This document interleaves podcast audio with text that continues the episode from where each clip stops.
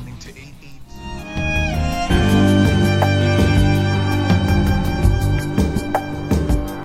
Casi mañana. Los miércoles a las 23. Isabel Grupo.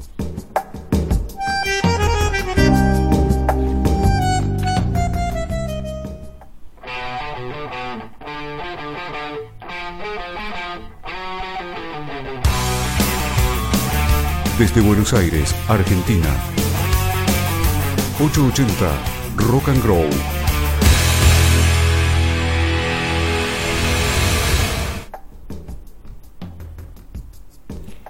Hola, buenas noches. Esto es casi mañana. Para esta noche estuve pensando en el cuerpo. Ya hablamos en un programa sobre el cuerpo, sobre belleza y hegemonía, pero en este caso estuve pensando en el cuerpo en relación al arte, a la expresión. Estuve pensando en las acciones performáticas y en las intervenciones corporales. Y antes de pensar en las intervenciones corporales relacionadas con el arte, me puse a pensar en las intervenciones del cuerpo cualquiera sean. ¿Alguna vez te hiciste una intervención corporal? ¿Alguna vez le hiciste a tu cuerpo una modificación voluntaria? La respuesta es sí. Porque aunque no tengas piercings o tatuajes o alguna intervención estética o quirúrgica, seguramente te cortaste el pelo alguna vez o lo teñiste o te cortaste las uñas, o las pintaste, o usaste maquillaje, o te afeitaste las piernas, la cara. Las intervenciones corporales son parte de la cotidianidad y las tenemos naturalizadas sin pensarlas como tales, porque son parte de lo que se supone que hay que hacer o de las posibilidades de lo que podemos hacer. Taparse las canas, las ojeras, o ponerse maquillaje para parecerse más a los cánones de belleza, disimular las arrugas con crema, maquillaje, botox o radiofrecuencia. Pero ¿qué pasa si querés teñirte el pelo de un color de fantasía? O si querés pelarte y tatuarte la cabeza.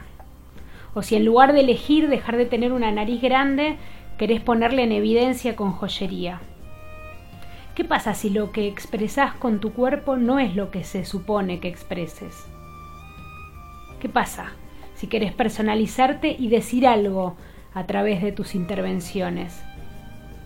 ¿Por qué no elegir tu corporalidad como lienzo para transmitir un mensaje y desde ese mensaje encontrarte y encontrar belleza?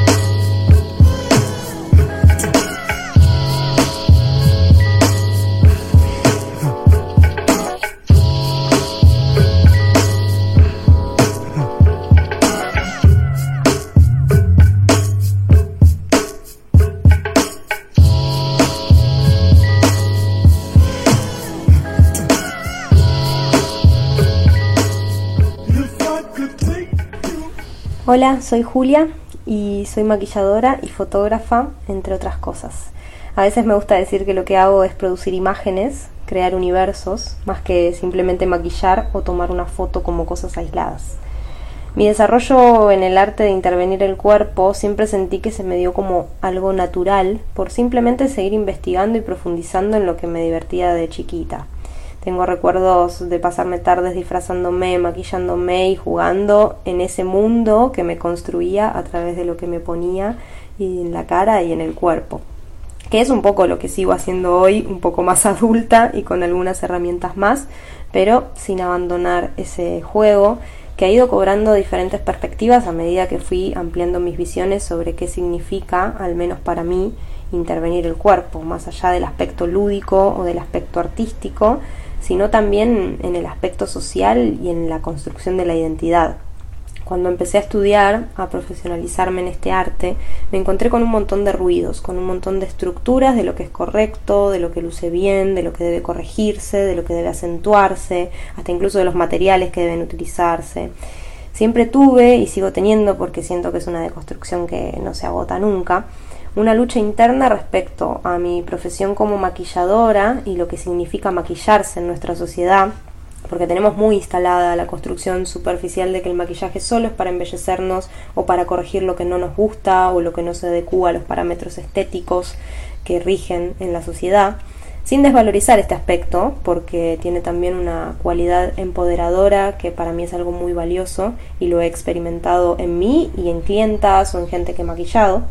Pero del otro lado siempre experimenté el maquillaje eh, más bien como un cajón de herramientas maravilloso y muy diverso para contar historias, para construir estos universos de los que hablo, donde también entran en juego otras disciplinas como la fotografía, el vestuario, la intervención digital y muchas otras cosas más que son, bueno, dos aspectos difíciles de integrar, porque la creatividad a veces se ve limitada por las estructuras, pero también eh, me llevó un proceso a entender que todas estas estructuras son las que construyen un poco la forma de autopercibirnos y de percibir a los demás. Entonces es medio inevitable que se nos filtren esas estructuras también en la parte creativa. Por eso decía recién que es una construcción que no se agota nunca, porque siempre hay nuevos niveles para ir explorando y para ir entendiendo.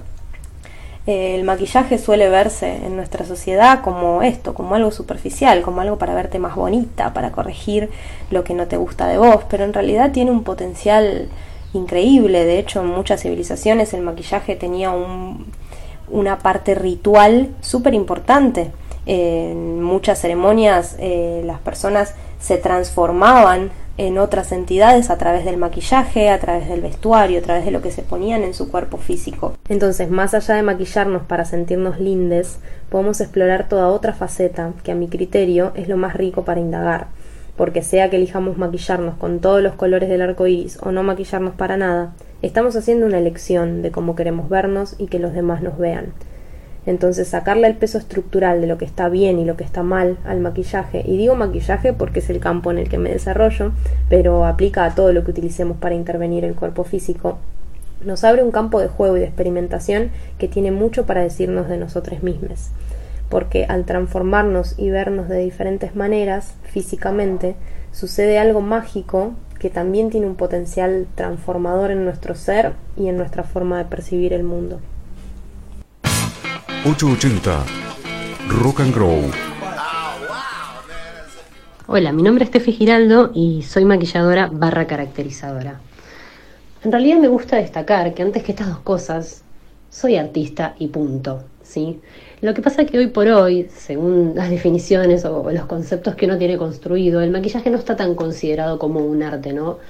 Pero es lo que es, es un arte porque manejamos conceptos plásticos, pictóricos, trabajamos con diseño, sea, todas cuestiones que tienen que ver netamente con el arte. Entonces un maquillador es un artista.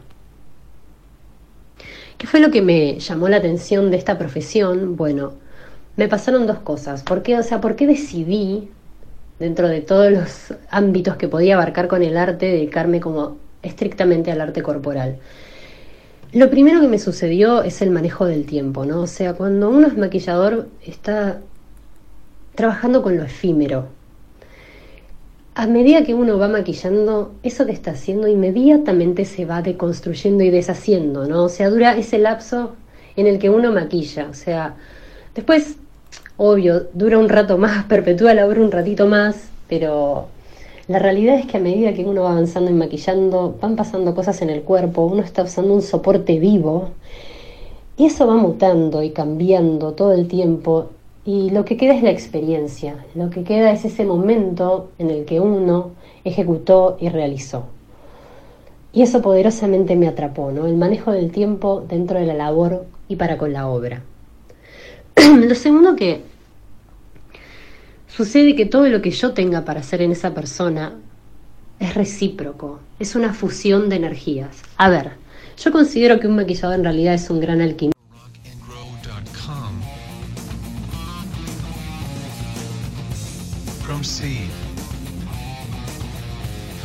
Weed.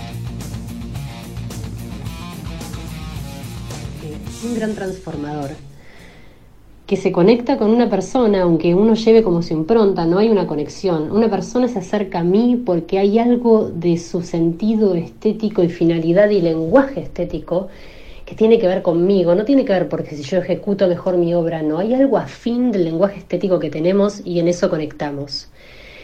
Y lo que yo voy a hacer, voy a obrar como herramienta para conectarme con la energía de esa persona, socavar con ella en su transición, peregrinación hacia adentro, a encontrar su esencia más profunda, ese detalle que hace que esa persona se sienta bella, que no tiene que ver con cánones estéticos, ¿no? O sea, hay, hay como cosas, formas de representarse que hace que cada uno se empodere. Entonces, juntos vamos a entrar en esa procesión para socavar esa esencia y yo pueda representar y leer esa energía de esa persona y combinarla con la mía para empoderarla. ¿no? Y eso es lo que realmente hace que uno sea bello, ¿no? Que uno pueda representar y manifestar para adentro esa esencia pura y sacra que uno lleva adentro. Eso es lo que me lleva realmente a desempeñar mi labor como artista en todo lo que es arte corporal. Porque entendí que hay algo, mucho más trascendental que una búsqueda de verse lindo. Nosotros no pintamos caritas, no ponemos gente linda. Conectamos con esencias en búsqueda de un colectivo mayor. Este, realmente hay una gran trascendentalidad, ¿no? O sea, es, es un arte que, que, transforma, que empodera, que socava, que hace que la gente se deconstruya para volver a construirse. Es, es un proceso creativo viviente, que eh, adentrándose una y otra vez en ese movimiento que es lo que nos mantiene vivos. Creo que lo que más me gusta justamente es eso, es poder conectar con la gente prestar mi servicio de maga por un rato y ayudar a que nos transformemos para empoderarnos y descubramos qué es lo que hace que cada uno nos encendamos y descubramos nuestra verdadera belleza que tiene que ver justamente con eso que nos hace empoderarnos y encendernos. Cuando estoy hablando de empoderarse, en realidad estoy hablando de conocerse, ¿sí? Yo realmente creo que el destino, el tránsito que tenemos en la vida, Simplemente es un recorrido donde uno se va encontrando una y otra vez con uno mismo. Esa es la transformación, ¿no? El movimiento que nos mantiene vivos y una y otra vez. No hay otro destino en la vida que simplemente conectar con esa esencia, esa idea a priori, que, que lo podemos representar como, como empoderarse, pero en realidad encontrarse con uno, ¿no? Habitarse en todos los ámbitos que uno recorre en la vida, tanto como cuando uno tiene luz, como cuando tiene una oscuridad, habitarse en su mayor tristeza, habitarse en su mayor felicidad, ¿no? Encontrarse con uno. Y eso es lo que en realidad empoderarnos es darnos el poder y la sabiduría de conocernos, que a la vez es una procesión interna, ¿no? Porque cuando uno se adentra a encontrar realmente de qué se trata la esencia de uno, cómo uno vibra, nos metemos para adentro a encontrarnos y habitar cada uno de esos espacios que a la vez uno va purgando como energía, no va purgando transitar ese espacios, habitando caminos y se va conectando con una idea a priori, ¿no? Con una esencia muy limpia que llevamos todos adentro y que considero que cuando uno se encuentra como con esa esencia tan pura, se encuentra con algo que tenemos todos adentro, ¿sí? Como, como esa idea primordial de concepto de belleza, que en realidad es universal, ¿no? Y eso es lo poderoso que tiene, más que empoderarse es simplemente socavar hacia lo poderoso, socavar hacia lo más bello, socavar hacia lo más puro.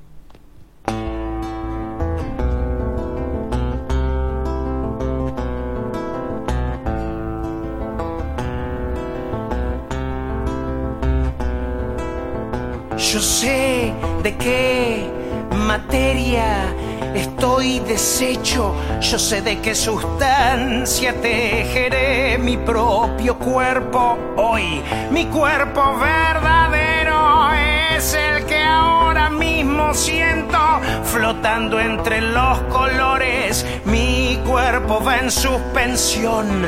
Yo tengo un cuerpo, tengo un cuerpo, reclamo, reclamo mi espacio. Yo tengo un cuerpo, tengo un cuerpo, reclamo, reclamo mi espacio.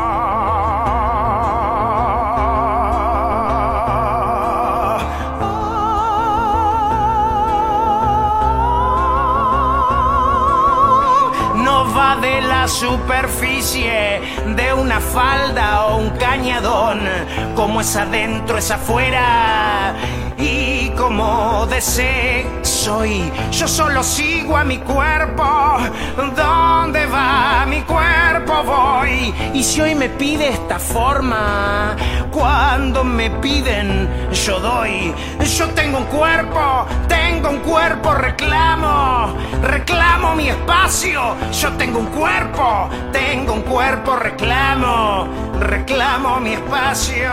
Mi cuerpo es como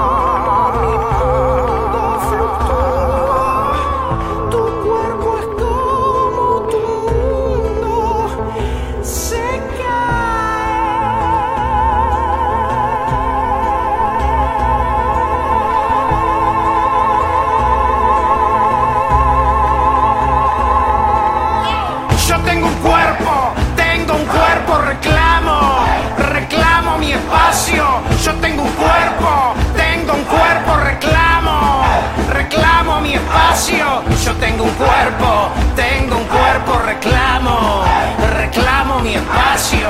Yo tengo un cuerpo, tengo un cuerpo, reclamo, reclamo mi espacio.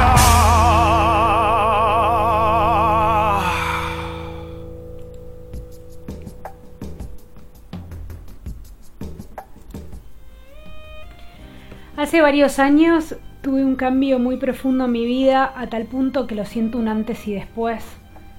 En ese momento sabía que sería un surco, una cicatriz en mi vida que me marcaría futuro. En ese momento tuve la necesidad que esa gran transmutación fuera también visible, para mí, para los demás. Fue un cambio tan profundo que quise que me quedara el registro en la piel y así de la mano de Pablo Jopo llegó mi primer tatuaje, que es un tatuaje que atraviesa toda mi espalda con flores. Yo era otra y necesité tener también otro cuerpo y pude sublimarlo, al menos conceptualmente, en la intervención de mi piel con el tatuaje. Desde entonces me seguí tatuando con distintos artistas. No podría decir cuántos tatuajes tengo porque los siento a todos como parte de un mismo proyecto. No podría definir dónde empieza uno y termina otro, sino que lo siento a todos como parte del registro que se va entretejiendo en distintos momentos de mi recorrido. Cuando me tatué por primera vez ya era artista hacía mucho, y salvo por algunos autorretratos intervenidos no había optado por usar al cuerpo como soporte de mi obra. El cuerpo en general no era mi soporte ni sujeto de mi obra. A partir del tatuaje, el cuerpo se hizo más presente en mis búsquedas, y años después de haberme tatuado por primera vez es que decidí también yo empezar a tatuar. Cuando arranqué, me acuerdo que alguien me dijo, pero a vos te parece, es hacer algo que va a durar para siempre. Lo paradójico es que a mí me daba vértigo por lo contrario. Por primera vez en mi camino del arte, el soporte en el que trabajaba era mortal. Por primera vez, el soporte que llevaría mi expresión no duraría para siempre. Era la primera vez que mi soporte era perecedero. Para mí el tatuaje es una obra efímera que se modifica con el paso del tiempo y que al final muere. Era entonces la primera vez que el soporte en donde estaba trabajando estaba vivo y por ende era la primera vez que sabía que tarde o temprano esa obra iba a morir.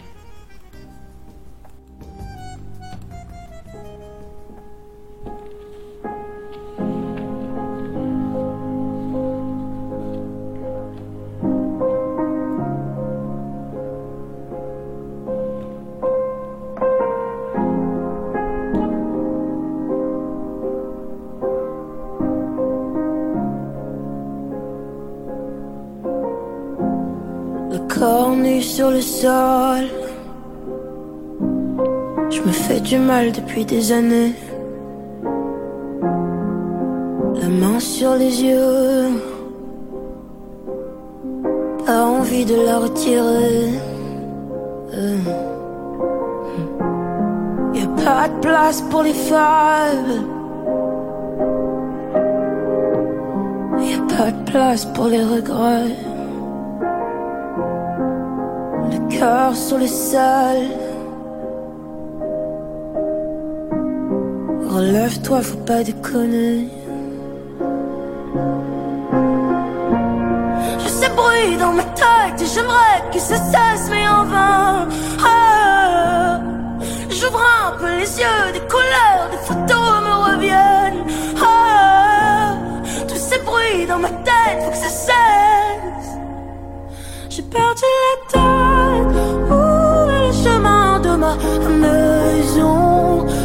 qu'il advienne, je retrouverai les clés de la raison. J'ai perdu la tête. Où est le chemin de ma maison? Quoi qu'il advienne, quoi qu'il advienne.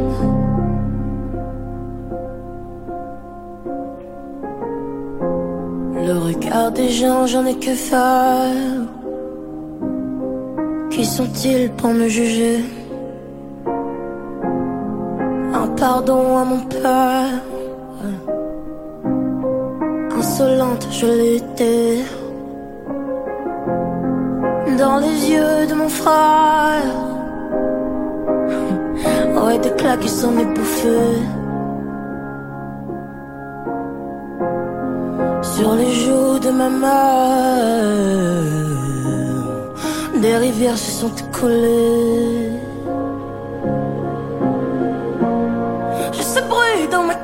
J'aimerais que ça cesse, mais en vain. Ah, J'ouvre un peu les yeux, des couleurs, des photos me reviennent. Ah, tous ces bruits dans ma tête, faut que ça cesse. J'ai perdu la tête. Où est le chemin de ma maison? Quoi qu'il advienne, je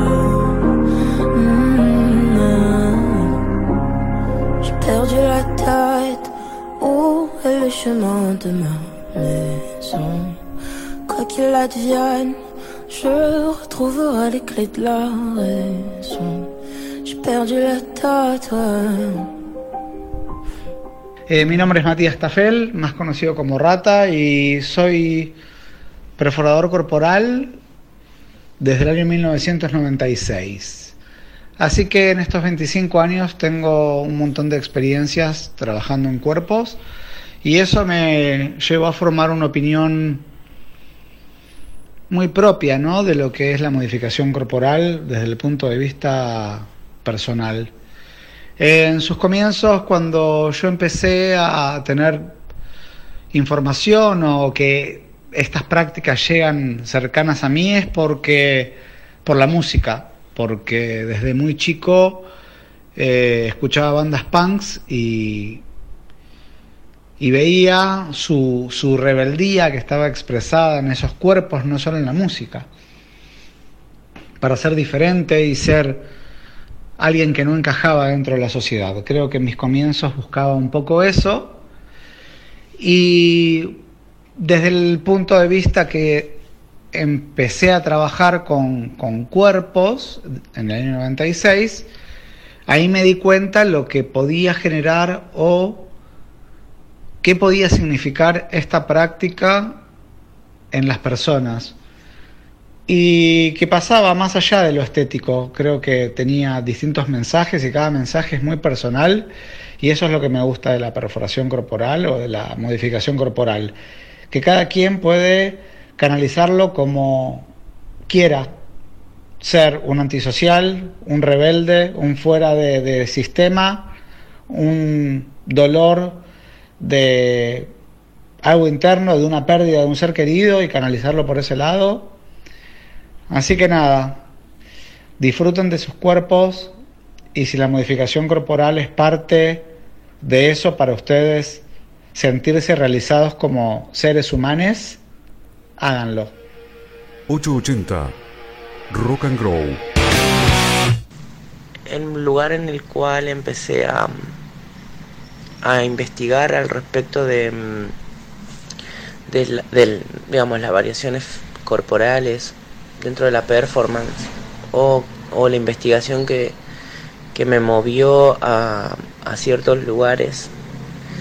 Eh, tuvo que ver con la posibilidad de exceder mi cuerpo sobre sobrepasarlo no sé tener presente la la sensación de que el cuerpo es un es un vector en el espacio que de pronto está como atravesado por un montón de, direcciones, por un montón de, de intenciones que lo condicionan.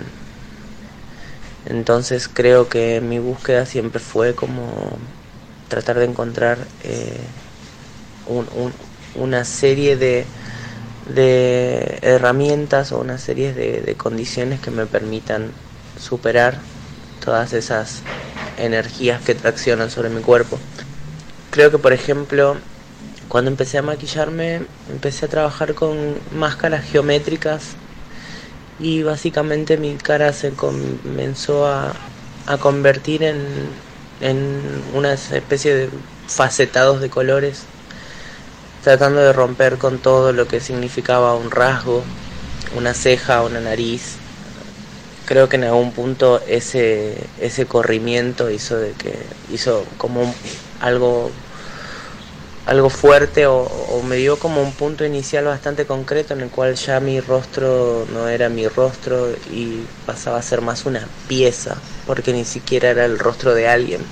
Después de eso empecé a investigar con deformaciones más orgánicas, que tenían que ver más con, con otro imaginario, que tenían que ver más con, con la existencia que llevamos, ¿no? Como esta sensación de vivir exacerbades en un entorno con contaminación, con contaminación visual, con contaminación sonora, con contaminación tóxica de emisiones de gas y como pensar un poco en el devenir de ese cuerpo, de un cuerpo que de pronto ya no es un cuerpo limpio ni, ni saludable, sino que está como atravesado por un montón de toxinas y de pronto se convierte hasta incluso en una especie de representación o una fiel eh,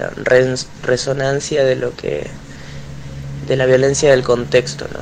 Cuando empecé a trabajar con ese cuerpo deforme, empecé a, a pensarme desde otro lugar mucho mayor, porque las máscaras geométricas me permitían romper la cara y no ser ni linda ni fea, ni lindo ni feo, y convertirme más en una pieza de joyería si se quiere, pero aún así no lograba superar condiciones propias de mi cuerpo. Y con asquito, que es como este ser que habito a veces, de pronto ya no estoy en ninguna de mis cualidades visibles.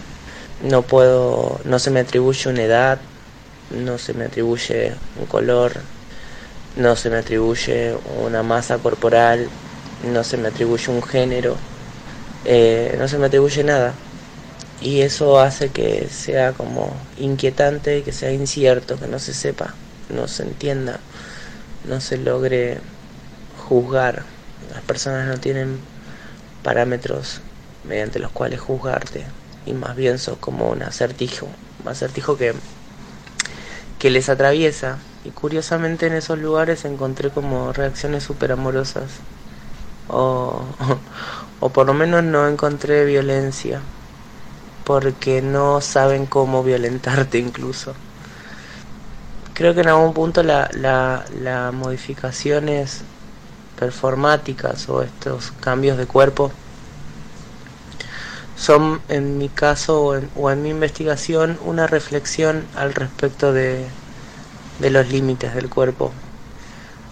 Un límites que tienen que ver con esto, con el condicionamiento, con, con el condicionamiento de las relaciones que hay detrás de un cuerpo.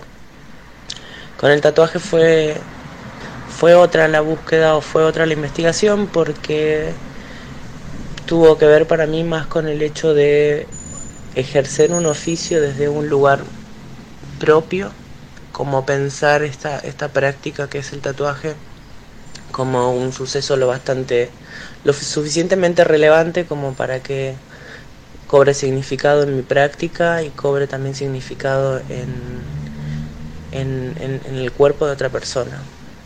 Mis tatuajes son ilustraciones propias y por lo general trabajo con personas que, que me permiten proponerles eh, una historia, proponerles un amuleto, eh, investigar ciertas cosas, ciertos conceptos.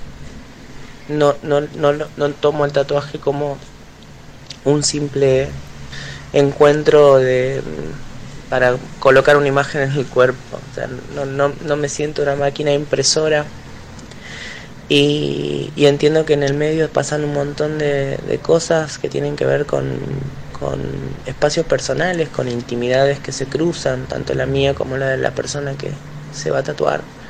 Eh, y que todas esas, esas cuestiones son, son historias, historias que tienen como un background, historias que tienen como...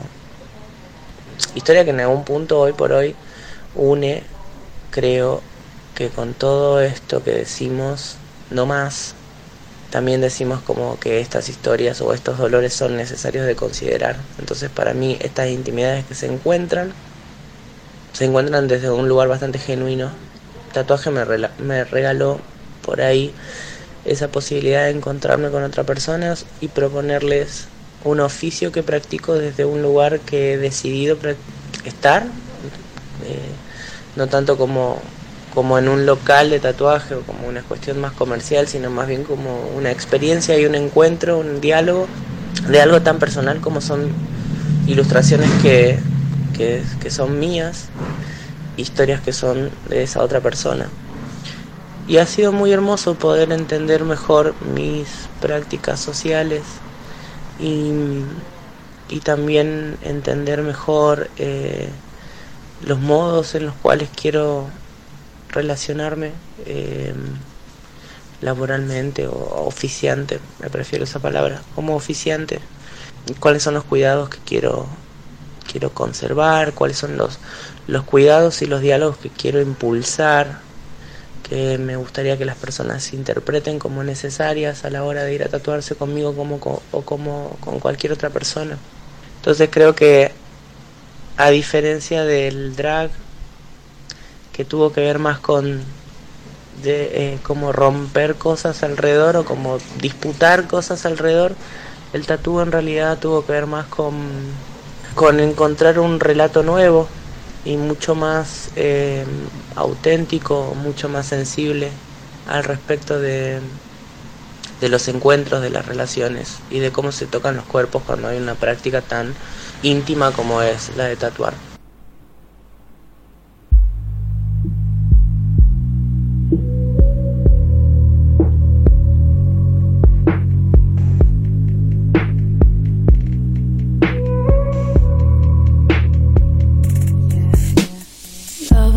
body, cause you know I'm a body of art.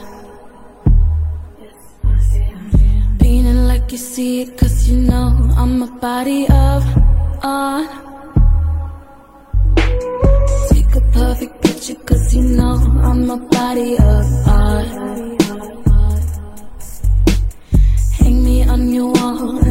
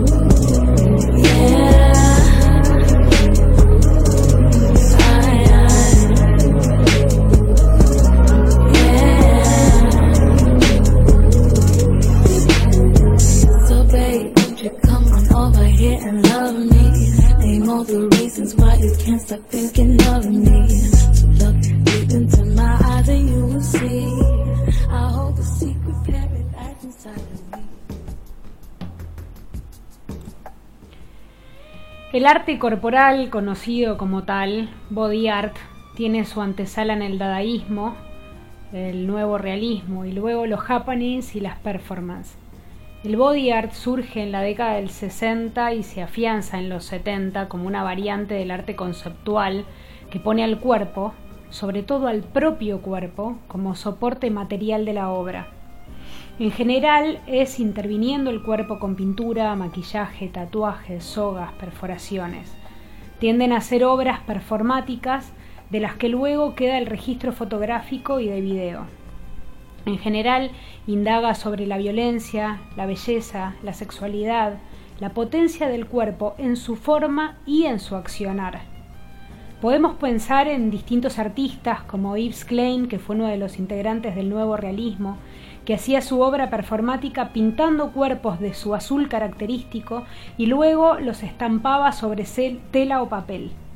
Ana Mendieta creó varias series de trabajos con siluetas de su cuerpo, creadas con barro, piedra, flores, hojas, fuego y otros elementos. A veces utilizaba sangre en sus piezas, tomándola como un elemento mágico y poderoso que evocaba el poder de la sexualidad femenina. Orlán, en Francia, se atribuyó la creación del arte carnal, realizando obras performáticas, haciéndose cirugías en las que emulaba rasgos en base a la historia del arte. Ella pone en cuestionamiento a la historia del arte, a los cánones estéticos y a la religión. Podemos nombrar muchos más que desde distintos ejes realizan su obra con sus cuerpos para cuestionar y generar distintos conceptos. Se me ocurren muchos artistas que realizan su obra con el, cuerpo como, soporte y con el cuerpo como concepto también, desde Gina Payne hasta Sasha Velour, pasando por Nicola Constantino, Marina Abramovic, Vanessa Berkoff, Lori Anderson, entre muchos otros. En este caso estamos hablando de body art propiamente dicho, pero en verdad, desde los comienzos del arte, en las cavernas, tenemos registro del hombre interviniendo sus manos con pigmentos para dejar huellas impresas. El hombre usa sus manos para estamparlas en la piedra y no pensando hacer arte, sino que realiza un ritual en el que dependía la suerte de su clan. Mi, no- mi no- mi nombre es Laura Vic, yo soy perforadora profesional, puedo decir perforadora profesional en este momento a lo largo de lo que fue toda mi trayectoria y porque, bueno, una cosa llegó a la otra y me fui perfeccionando, eh, pero hoy en día sí puedo decir, soy perforadora profesional. Eh, eso abarca un, un montón de aspectos, ¿no? Que, que creo que no va a dar para esta, esta conversación en sí. Eh, pero sí quería hablar un poquito de lo que era quizás mis comienzos o, o lo que es mi óptica de lo que es la modificación corporal en sí. Yo creo que cuando se habla de modificación corporal es algo muy difícil de, ahondar, ¿no? Eh, tiene muchas aristas y son todas netamente personales. Se puede tomar la modificación corporal como, como un hecho de expresión, se puede tomar la modificación corporal como las ganas de pertenecer a algo, las ganas de eh, exhibirse de determinada manera, expresarse, mostrarse. Bueno, son, como dije, infinitas las facetas de lo que es la modificación corporal en sí. Y cuando hablo de modificación corporal, eh, no, me no me refiero nada más que al body piercing, ¿no? que es básicamente lo que hago yo. Creo que, que cuando hablamos de modificación corporal es justamente eso, cambiarle algo al cuerpo. Puede ser con un tatuaje chiquitito o gigante, puede ser con un piercing, puede ser con intervenciones quirúrgicas, ya sean fuera de lo que está dentro de lo, socialmente visto como cánones estéticos, ¿no? Y ahí, ahí podemos abrir otra arista más, ¿no? Lo que está visto como, como estético o antiestético, que también es netamente personal. Yo creo que cada persona con, con su propio cuerpo puede hacer y exhibir eh, lo que quiera, porque es propio, pero bueno, hablando de mi experiencia personal, sí puedo diferenciar, eh, creo que algunos puntos dentro de lo que es la modificación corporal. Hablando de manera burda y común, por poner un título, un rótulo, hablamos de la modificación corporal que se da, por ejemplo, con una cirugía estética, cuando se, entre comillas, intenta de mejorar algún aspecto físico, ¿no? Cuando lo llevamos al plano de el under, por mencionarlo de alguna manera, porque ya creo que el under no existe, está tan metido en la sociedad. Cuando yo comencé, allá por el año 2003, a, a comenzar a trabajar como, como perforadora, también incursioné en lo que es el tatuaje, ¿no? Pero bueno, mis comienzos fueron como perforadora en el 2003. Había, yo soy de la ciudad de La Plata. En mi ciudad estaba otra chica nada más que hacía perforaciones corporales, donde yo trabajaba. No, no se veían usualmente en ese momento eh, chicas con, con grandes eh, modificaciones corporales, con, con, tatuajes que se exhibieran, con, con aros que, se, que fueran de fácil visual, ¿no? No te un arito en la lengua, sino aros ya en la cara, el aro del ombligo uno lo puede esconder, ¿no? Quizás estaba un poco eh, más aceptado socialmente porque era como, bueno, sí, te dejo hacerte un arito pero que no se vea, bueno, sí, te dejo hacerte un tatuaje pero que no se vea, eh, con respecto a lo que quizás algunos padres un poco más permisivos eh, dejaban que sus hijos hicieran en ese momento. Hoy en día creo que no hay un margen de edad que podamos llegar a, marcar eh, con respecto a quienes se modifican o no, de nuevo, haciendo entre paréntesis o comillas una modificación corporal under y no que sea bajo, por ejemplo, el cuchillo de un cirujano plástico, ¿no? Porque ahí de nuevo volvemos a lo mismo, lo que es estético o no es estético. Yo creo que igual eh, es tan delgada la línea entre todo esto que volvemos a lo mismo, es nuestro cuerpo, es nuestra forma de expresarnos. Eh, si a vos te molesta cómo es tu nariz y vas a pasar por el cuchillo de un cirujano para hacerla más chiquita, más respingada, bien por ti. Si vos crees que a tu nariz le falta una decoración como si fuese un piercing, porque eso te la va a hacer lucir mucho más bella, o se lo viste a X persona y te encantó cómo le quedó, o simplemente querés eh, dar una apariencia más ruda, eh, exótica, lo que sea, escandalizar al otro, llamar más la atención del otro, está todo perfecto. Por eso hablo que hay varias aristas en lo que, en lo que sería eh, la modificación corporal en sí. Y creo que son todas válidas son todas válidas porque vamos a partir de la base de que el cuerpo es de uno mismo y uno hace con su propio cuerpo lo que uno quiere, ¿no? Y bueno, yo hablando desde el punto de vista de, mi óptica en particular, mis comienzos eh, fueron, como nombré hace muy poquito, eh, no había, no había muchas chicas que exhibieran aros, que exhibieran tatuajes, sobre todo en mi ciudad. Yo era una de las que eh, más vanguardistas con todo esto, ¿no? Y, bueno, me fui metiendo cada vez más, un poquito más, un poquito más, un poquito más, hasta, bueno, el día de hoy, ¿no? En donde ya habiendo pasado algunos filtros, habiéndome... Eh, metido la pata, habiendo metido la pata en un, montón de cosas, tanto de técnicas, eh, por desconocimiento en sus comienzos. La verdad es que cuando yo comencé no había tanta información al alcance de la mano como hay ahora, ¿no? Hoy pones YouTube y tenés un tutorial de cómo hacerte un tatuaje, cómo armar una máquina de tatuar, de cómo cortarte la lengua o de cómo ponerte un piercing en una plaza, que son cosas que se ven, ¿no? Antes era del boca en boca, si no estabas metido con algún amigo que te pudieras enseñar o pudieras ver algo era muy difícil poder llegar a, soñar de vivir de esto, ¿no? Pero bueno, así fueron mis comienzos. En el under me, fui puliendo y hoy en día mi, mi idea es poder sanar o llenar lo que la persona que en esa que se sienta en esa camilla enfrente mío es poder recibirlo e interpretar qué es lo que me está pidiendo, ¿no? No es solamente, hola, sí me quiero hacer un arito. Es intentar de entender por qué se quiere hacer ese arito. Si es netamente por moda y quiere parecerse a, o quiere expresar algo con eso, quiere sanar algo con eso. A veces hay gente que llega y la verdad es que dice, me quiero hacer algo, pero no sé qué.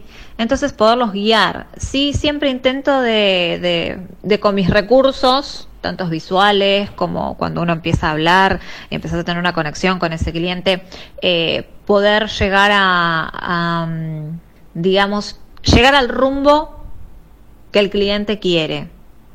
Ya sea, como dije, algo estético o, o algo sanador o algo interpretar y poderlo ayudar. Yo ser la herramienta para que esa persona consiga y salga feliz de mi estudio, ¿no? Eh, yo creo que es eso, es, es la modificación corporal en sí, vuelvo a hacer hincapié a lo que, a, que lo que nombré en un comienzo, el, el cuerpo es, es, propio, el cuerpo expresa, el cuerpo demuestra, y, y creo que cualquier cambio que le hagamos en él, ya sea por neta belleza, entre comillas, de moda, por querer pertenecer a algún estilo de querer llamar la atención, querer escandalizar o no, querer, es transmitir, es transmitirle algo al otro, desde lo más aceptado hasta lo menos aceptado. Creo que e, esa es mi postura en, en pensamiento, en lo que veo como, como un amplio eh, abanico ¿no? De, de, situaciones que se me dan a diario y ejemplos que veo a diario de, personas que, que, a veces canalizan sus emociones a través de un aro o lo hacen simplemente para gustarles un poquito más a otra persona. Es siempre el buscar conseguir algo del otro o inclusive sanar las necesidades propias de uno mismo. Pero bueno, yo me siento feliz de, de día a día intentar de poder interpretar y decodificar lo que esa persona quiere y hasta inclusive poderla guiar, ¿no? Para que consiga ese objetivo. Esa es mi idea más o menos de lo que es eh, el cuerpo y la modificación corporal y que bueno, mis manos son esa herramienta para poderles eh, ofrecer a estas personas lo que están buscando. Bueno, yo soy eh, Fernando Marín, soy médico cirujano plástico, me formé en la UBA, hice cirugía general en el Hospital Italiano y como segunda especialidad cirugía plástica, que es la que ejerzo hoy en Brasil, en el servicio de Ivo Pitangui, que bueno, es uno de los servicios más reconocidos del mundo. Incluso hoy, a pesar de que haya fallecido Pitangui hace 4 o 5 años ya. Yo empecé a hacer, estudiar medicina porque existía la cirugía si no hubiera existido la cirugía como una especialidad médica, yo no hubiera sido médico, digamos. O sea, a mí me gusta la cirugía y entré en la carrera de medicina para ser cirujano, así empecé. Y después tuve la suerte de, formarme, a mi criterio, en uno de los mejores servicios del país de cirugía general, que es el Hospital Italiano.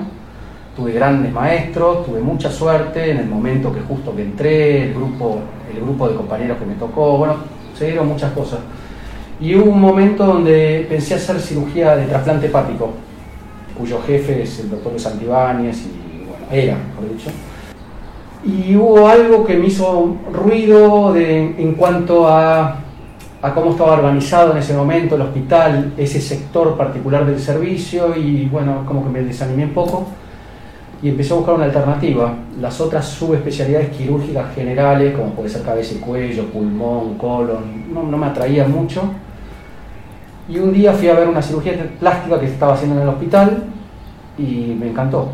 Y así empecé y empecé a buscar a dónde podía hacer la residencia de cirugía plástica, que si bien la podía hacer en el mismo hospital, busqué a mi criterio el mejor lugar que podía haber en el mundo y tuve suerte de anotarme, que me acepten el currículum, pasar un examen, pasar una entrevista y entrar en ese servicio que, bueno, que me formó y que es maravilloso y, y que me marcó mucho tanto como personas y como cirujano plástico.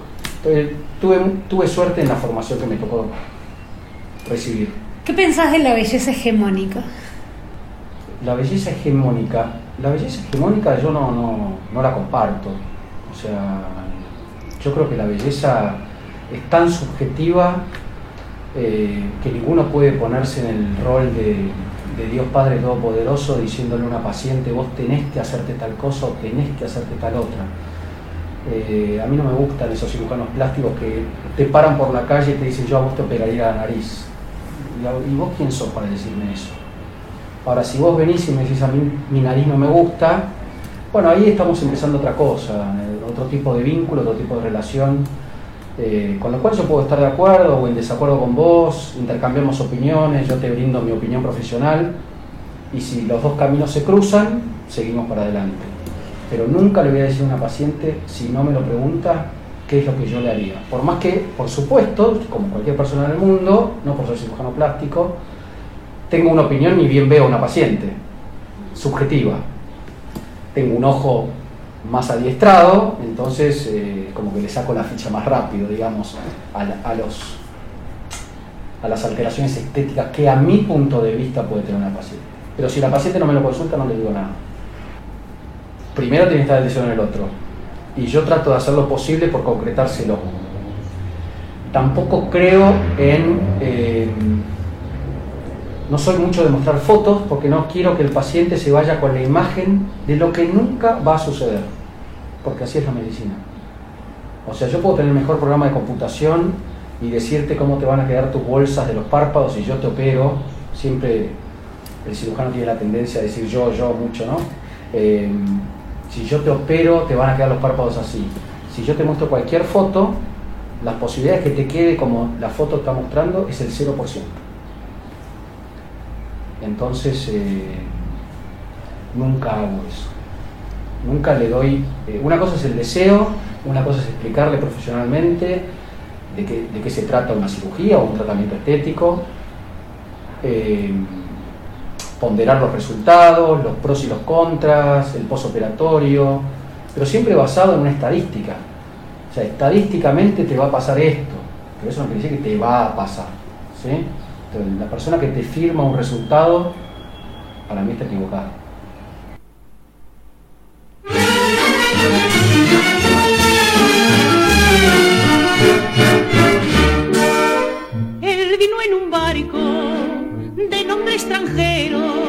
Lo encontré en el puerto una noche cuando el blanco faro sobre los veleros su beso de plata dejaba caer.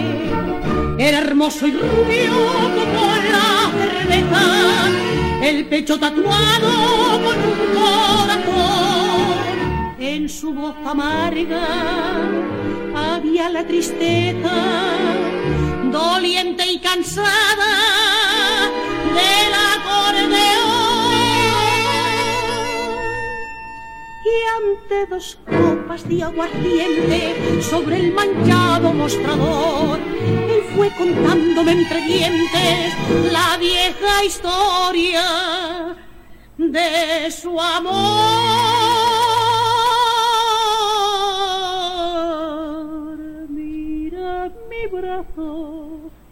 Tatuado con este nombre de mujer. Es el recuerdo del pasado que nunca más ha de volver. Ella me quiso y me ha olvidado, en cambio yo no la olvidé y para siempre voy marcado con este nombre de mujer.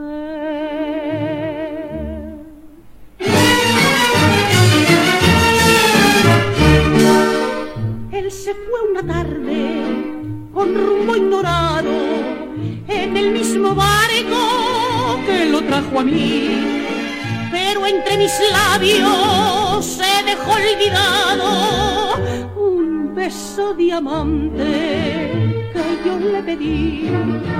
Errante lo busco por todos los puertos, a los marineros pregunto por él y nadie me dice si está vivo o muerto y sigo en mi duda buscando lo fiel caminando lentamente de mostrador en mostrador ante una copa de aguardiente donde se ahoga mi dolor.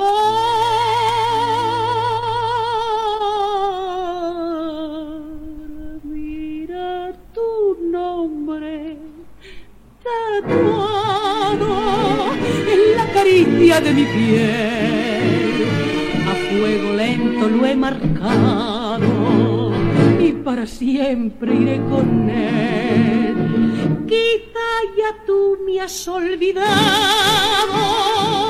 en cambio yo no te olvidé. Y hasta que no te haya encontrado, sin descansar, te buscaré.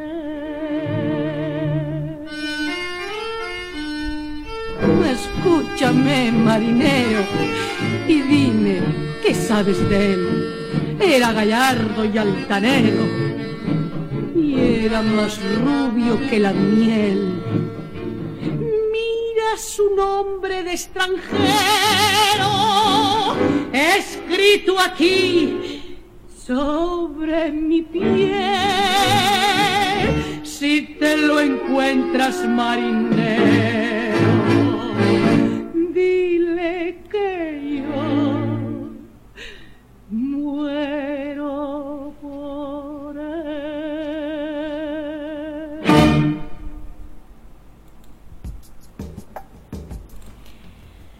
Cuando empecé a intervenirme el cuerpo con piercings y tatuajes, muchas veces me sentí cuestionada por realizarme tal o cual intervención.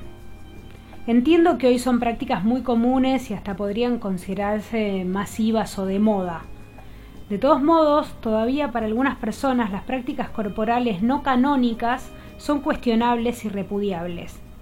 Lo que me sorprende y me llama muchísimo la atención es que la misma persona que se horroriza por un aro en alguna parte de la cara, no se horroriza en lo más mínimo en hacerle perforar las orejas a su beba recién nacida.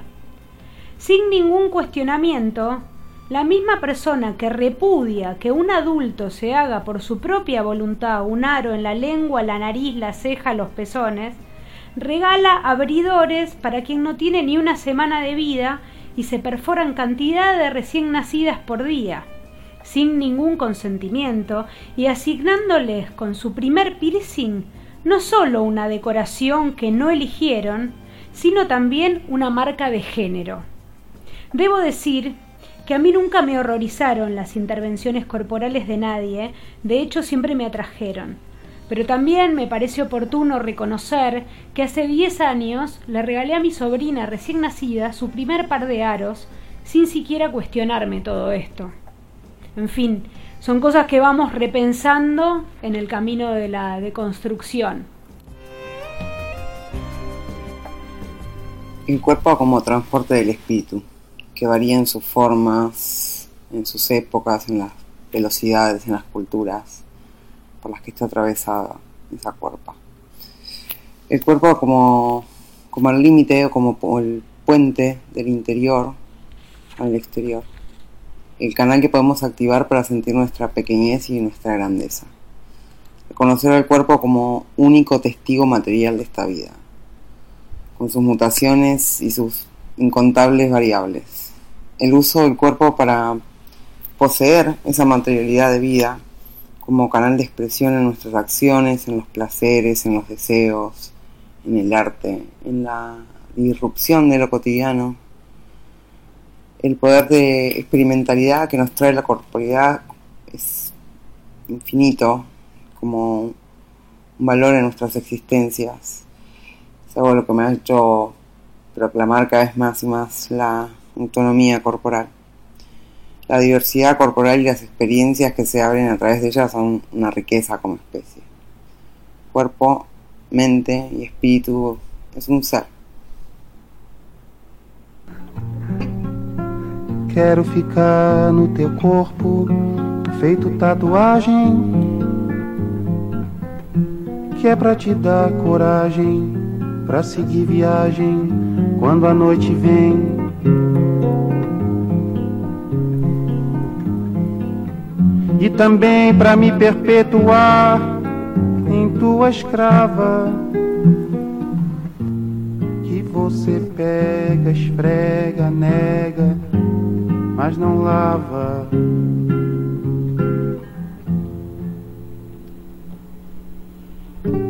Não lembro. Não lembro do resto. Quero brincar no teu corpo feito bailarina. Que logo te que logo se alucina, salta e te ilumina quando a noite vem.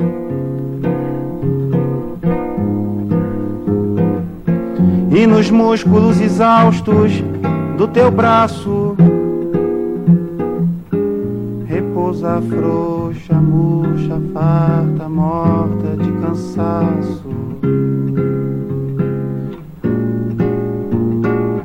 Quero pesar feito cruz nas tuas costas, que te retalhem postas, mas no fundo gostas quando a noite vem. Quero ser a cicatriz risonha e corrosiva, marcada frio e ferro e fogo carne viva.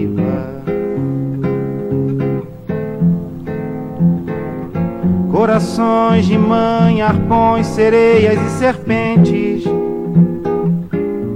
que te rabiscam o corpo todo, mas não sentes.